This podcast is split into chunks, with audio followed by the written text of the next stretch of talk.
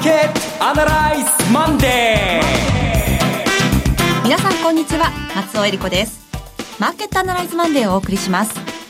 パーソナリティは金融ストラテジストの岡崎良介さんはい、岡崎良介です。今日もよろしくお願いします。そして株式アナリストの鈴木一之さんです鈴木一之です。おはようございます。今日もよろしくお願いします。この番組はテレビ放送局の BS1212 で毎週土曜昼の1時から放送中のマーケットアナライズプラスのラジオ版です海外マーケット東京株式市場の最新情報具体的な投資戦略など耳寄り情報満載でお届けしてまいります。えさて先週末は福岡博多でしたね。長浜さんが来てくれたせいか、長浜効果なのかもしれませんけども、はい、ぶあのいわゆるぶどまり率ってあるでしょ？えあの応募してくださった方のくださちょっと何パーセント来たかとほぼ100%だったんですよ。そうですか。ありちょがたい。っとびっくりしました。ほう。えあのその前の週は金沢で、ええ。あいにく雨が降ってしまってヒはい。ヤヒヤしてたんですが、福岡は快晴でおお天気で。お天気だと今度はこれはこれで逆に心配で、ね、どっか公園でも行かれてんじゃないかとかね、買い物に行って行かれたんじゃないかと思ったんですが、はいあの3人掛けの席を、えっといくつでしたっけ？100個用意したんですかね、はい。で一応2人ずつ座ってもらえばちょうどだなとこれぐらい入ってくれればいいかなと思ったらみるみるうちに埋まってって、で3人座ってもらうとこどんどん出てきてお客さんたちは、まあ、ちょっと狭いのになんかこうねあの譲り合って座ってもらって申し訳なかったけど我々はその3人掛けの席が増えるためにあまた増えた。また増えたって。これはすごいな最高記録だなと思って本当に皆さんありがとうございました。ね、えー今週末は横浜での開催とい。うことになっております、来てくださいね。お願いします、えそれでは番組を進めていきましょう。この番組は株365の豊か商事の提供でお送りします。今週のストラテジーこのコーナーでは今週の展望についてお話しいただきます。その、えー長浜効果なとはもう別にですね、はい。ここで話聞きたい話があったのじゃないかなと思う、その一つがバランスシートの話で、うん。FOMC えー FOMC です。で、これ、福岡でも話して、テレビではほんの触りのとこだけ少しお話したいんですが、私も長浜さんも同意見なんですが、これは本当にあの通り、計画通り完全実行したら相当の引き締め効果、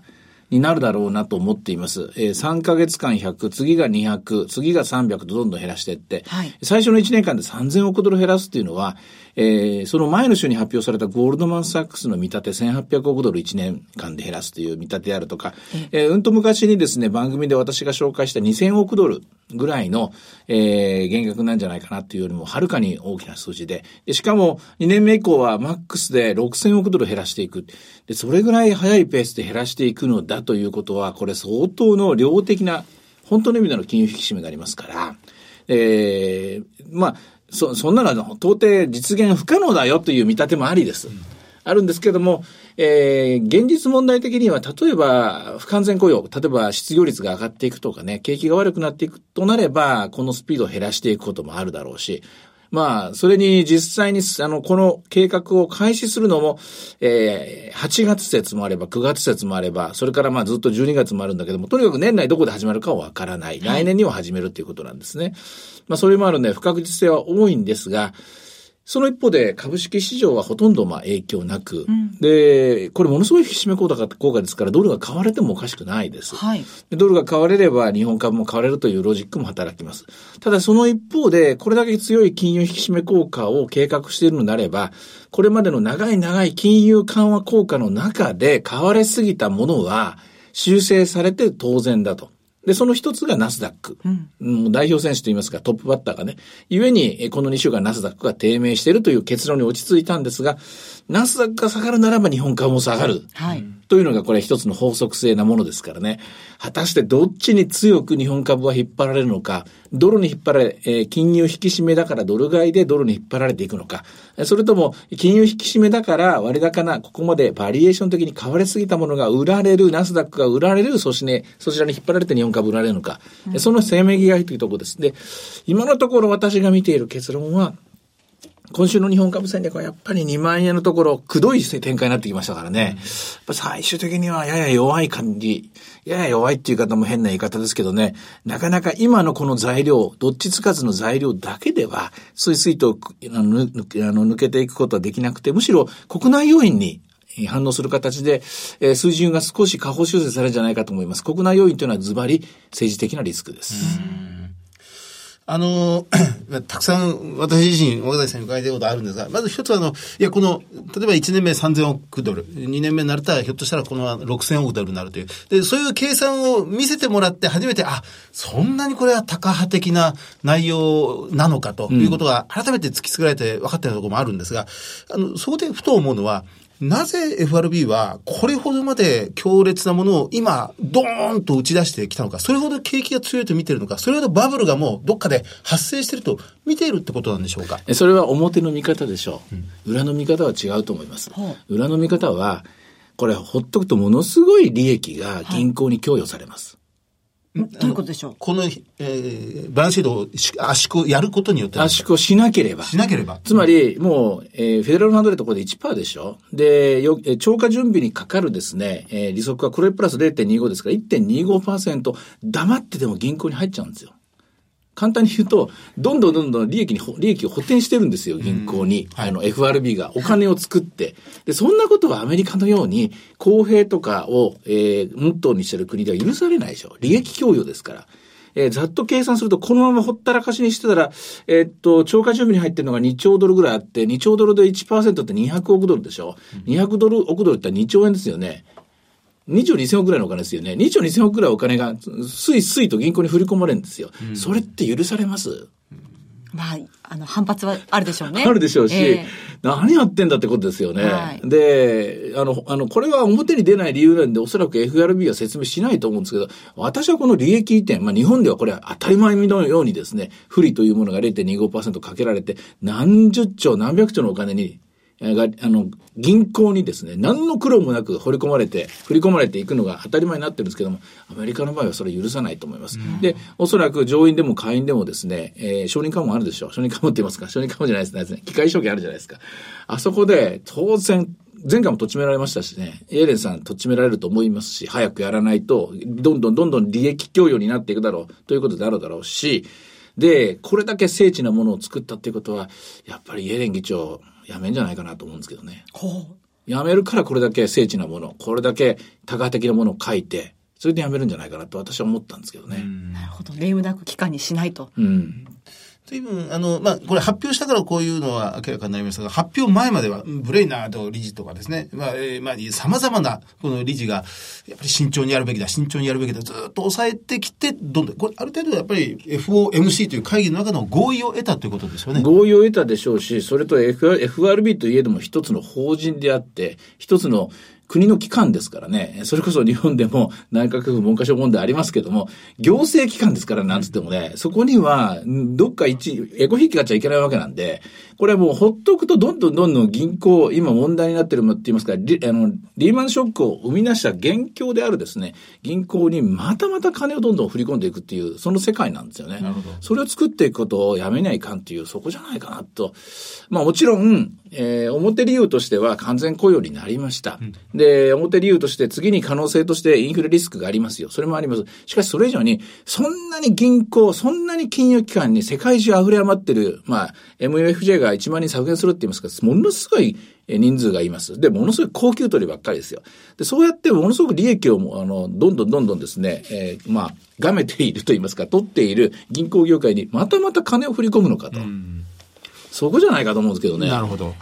あの、すみません、話をガラッと変えてしまって恐縮ですが、あの、まあ、ベースまで、ね、これ、これバランスシート問題とは、また別に今度金融市場の問題として、市場に流れ出ているお金が、どれほどこう、貸し出しに回っているか、はいはい、信用上数っていう説明を、セミナーでは詳しくされてましたけどね。はい、これが伸び縮みすることも可能性としてはあるわけです。そうです。この、信用上数っていうのが、リーマンショックの後、え貸すのが怖いというわけで、1倍を切っちゃったんですよ。未だに0.8とか0.9ぐらいなんですけどね。で、今のまま信用上数が伸びなければ、ベースマネーが落ちたら、イコール、M1 も M2 も減っていきますから、そうするとものすごい収縮効果が金融市場全体にかかって、本当の金融引き締めにアメリカはなっていくという、これがリスクです。しかし、今まで通り貸し出しを続けていくという姿勢を銀行が変えなければ、信用上数が0.9のものが1に1.1に増えていくと、えー、いわゆる市政のお金って言いますか、市中に流れてるお金の量は変わりません。うん、そうすると実質的な金融引き締めにはならないと、こういうわけですね。うん、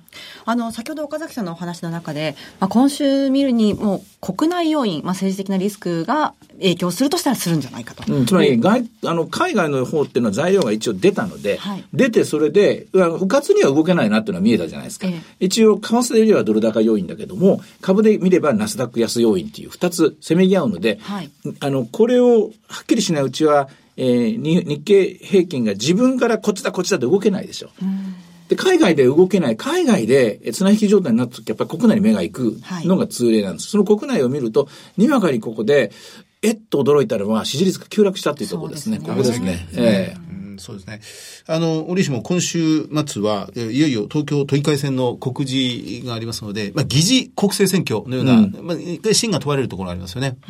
これは、あの、加計学園の問題っていうのは、え、か、あの、浅いようで深い問題だと思います。というのは、本当の日本の三権分立って何なのっていう改めて問い直すところがありますし、で、それと、今のはやっぱりこう、自民党一党独裁型っていうことの本質的な欠陥というのは見えてくると思うんですね。もちろん野党側にはもう少し工夫してですね、この問題アプローチして、あんまりワイドショー的にですね、やってもらっちゃ困るんですけれどもね、つまり、本当のところ、えー、政府があって、そういう行政機関がしっかりしてないと、国ってのは成り立ちませんからね。はいその行政機関をガミガミガミに怒鳴って命令だけするっていうのが、これ政治じゃないですからね。むしろ行政の方が自発的に自律的に動いてこそ国としては成り立ちますからね。で、昔から歴史のあのテキストを見れば出てくるんですけども、行政が不安定になって、そして軍部が、えー、まあ、勝手なことし始めたら国は滅びますから。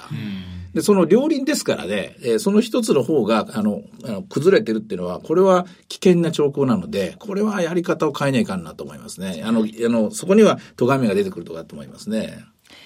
えー、では、今日の株三六五の動き見てみましょうか。はい。えまず現物の方からいきますと、日経平均、えー、週明けしっかりです。現日経平均118円高。それから、えー、小型株市場、東証2部マザーズ、ジャスタック、いずれもしっかりという動きです。そうですね。あの、FOMC を通過したということで、大きなまあ変化がなかったということで買い戻されてる。ただ、2万円がちょっとじれったくと言いますか、くどくなってきたのも事実ですね。いつまでもずっと同じ、えー、マーケ、あの、市場に、もう12月、去年の12月から、ここ6ヶ月間、ほぼ同じところで動いてますからね、えー、ちょっとマーケットは痺れを切らすところまで来たのかもしれません。今週来週で6月は終わりです。はい、ドル円の方は111円ですね。こちらの方はやはり、えー、金利がこれからつあの引き締められていくだろうというふうに反応してますが、意外なのはですね、ユーロがもうちょっと強くなるかなと思ったんですけどもね、えー、あの、例の、えー、っと、マキロンさん。マクロンさん、はい、マクロンさんですね。マクロン大統領、あの、やっぱり強いですね、勢いを持ってきて。そうですね。で、マクロンさんとメルケルさん、あ、コール首相亡くなられましたね。あの、コーションのマナネスのメルケルさんなんですけどね、この二人がやはり、えー、二つの両輪になって進めていくことが見えてきましたね。で、最後にリート、こちらの方がちょっと甘くて、えー、すいません、ボラテリティが13.5、あやっぱり警戒気味ですね。そんなに下がってないですね。はい。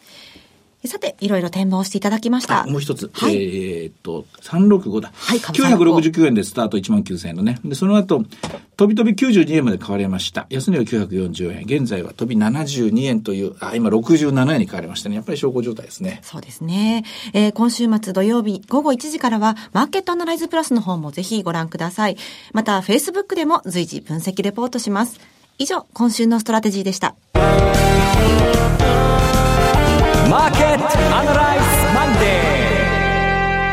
それではここで株365の豊商事からのセミナー情報をお伝えします。7月8日から4週間続けて毎週土曜日にニューヨークダウ上場記念特別セミナーが開催されます。えまずは名古屋です。7月8日土曜日12時半会場午後1時開演です。第1部は、遠蔵さんが投資法を徹底解説するセミナー、混迷相場をどう乗り切るか、そして、遠蔵さんと大橋弘子さんによる特別セッション、ニューヨークダウンもついに上場、今注目のクリック株365の魅力とはが開催されます。第2部では、岡崎さんによるセミナー、新時代の投資戦略がございます。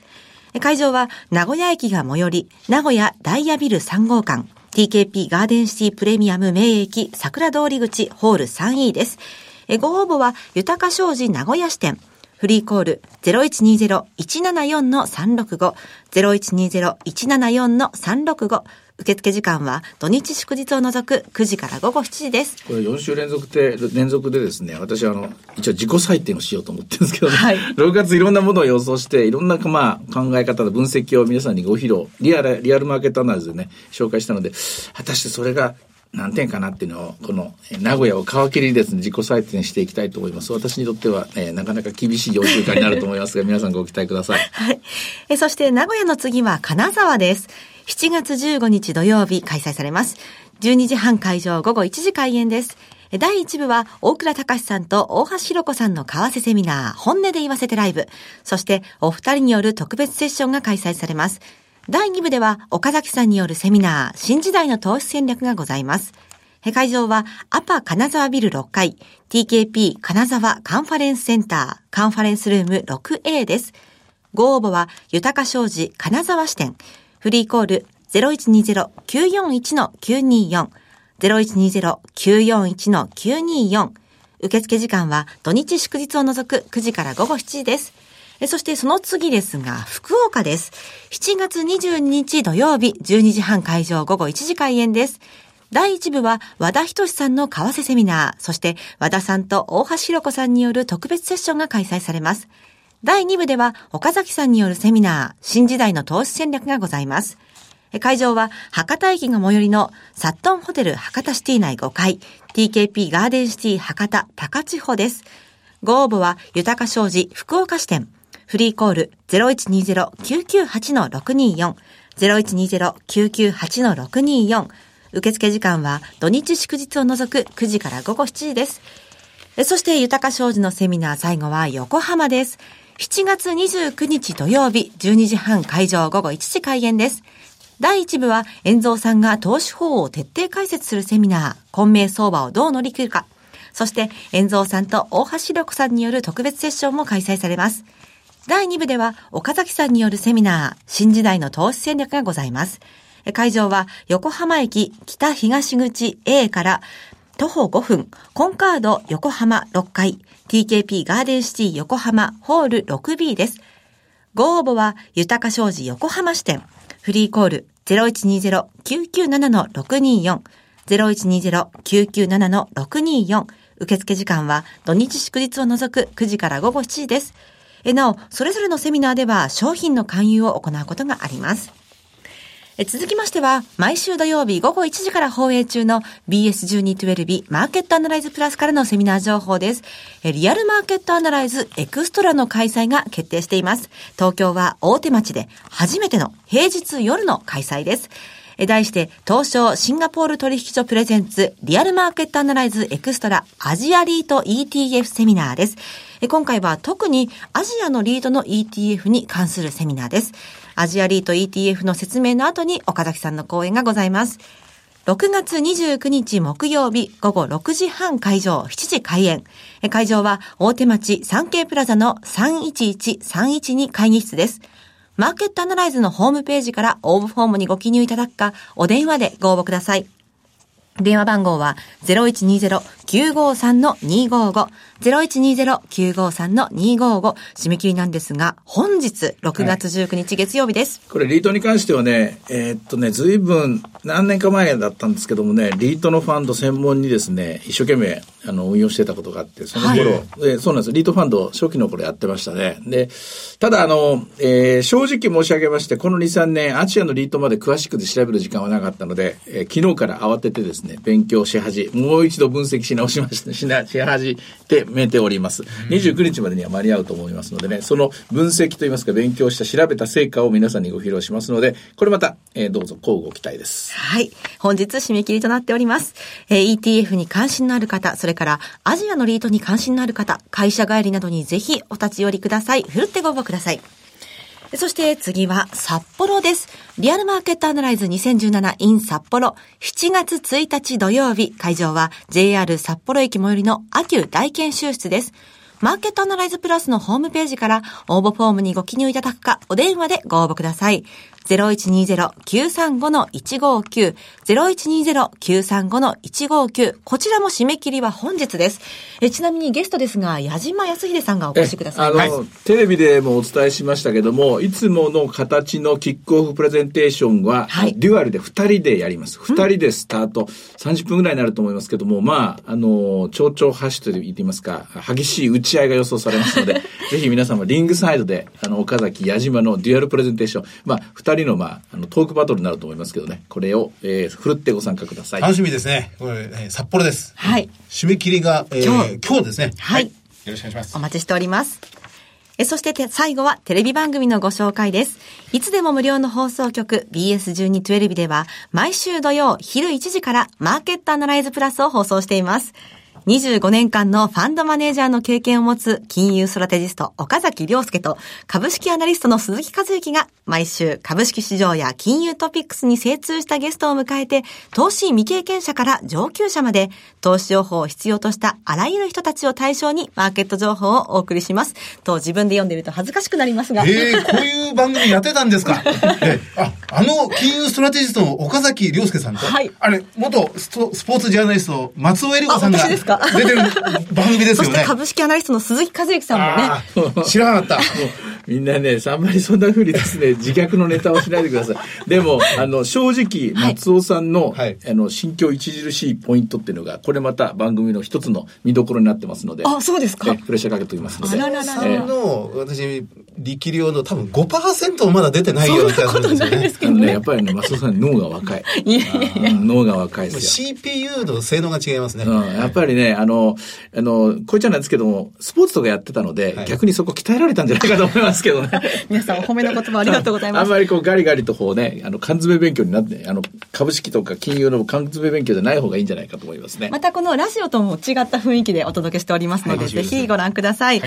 えーチャンネルの見方がわからない方は、視聴者相談センターへお電話ください。オペレーターが視聴方法をわかりやすくお教えします。03-5468-2122。03-5468-2122。BS1212 視聴者相談センターまで。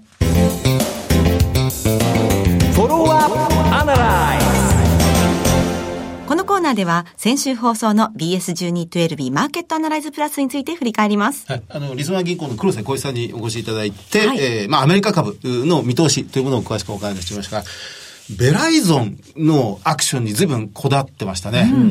あの、全体像としてはやはり天井圏は近いかもしれない。しかし、これ、まあ、何でもそうですけどね、バブルを弾けてからしかわからないっていうので、どこまで続くかわからない。その中で、えそれをさらにもう一もう一つ上の、えー高みに登ろうとするベライゾンの力。はいまあ、こういうのが重なり合って株価って上がるんですけどもね。果たしてそれが、あの、うまくいくのかいかないのかっていうところ、ここ注目されてますね。そうですよね。5G という通信、新しい企画が出てくるときに、その通信大手のベライゾンが、まあ、どうやら相当前走って、先走って部品調達に走った。はいそれがここ1、2週間の半導体及び電子部品の活況というものを一見演じさせてるんですけど、なんか少しう浮ついた感じがするというような感じです、まあ面白いですね。次に半導体のグループの、えー四半期決算が出た時に、それが真相はどうだったのか、みんなもう、うのめ高の目で、高の目でこれ調べることになるでしょうね。そうですね。で、放送ではね、お伝えしませんでしたけれども、黒瀬さんが、エコノミストが、その、噂は本当かと言って、中国までその半導体工場見に行くとかっていうね、そんなの。もあるんですはい本ね当。に受注入ってるのが、これは仮受じゃないのかとかですね。だから調べに行って50万かかっても、それであ調べて本当だったっつって買って100万儲かるんだったら、それは投資でしょ、結局。そうか、そういうことなんですね。いや、奥深いな。はいえさて、マーケットアナライズマンデー、そろそろお別れの時間です。ここまでのお話は、岡崎亮介と。追加随記と。そして松尾恵里子でお送りしました。それでは今日はこの辺で失礼いたします。さよならこの番組は株三六五の豊か商事の提供でお送りしました。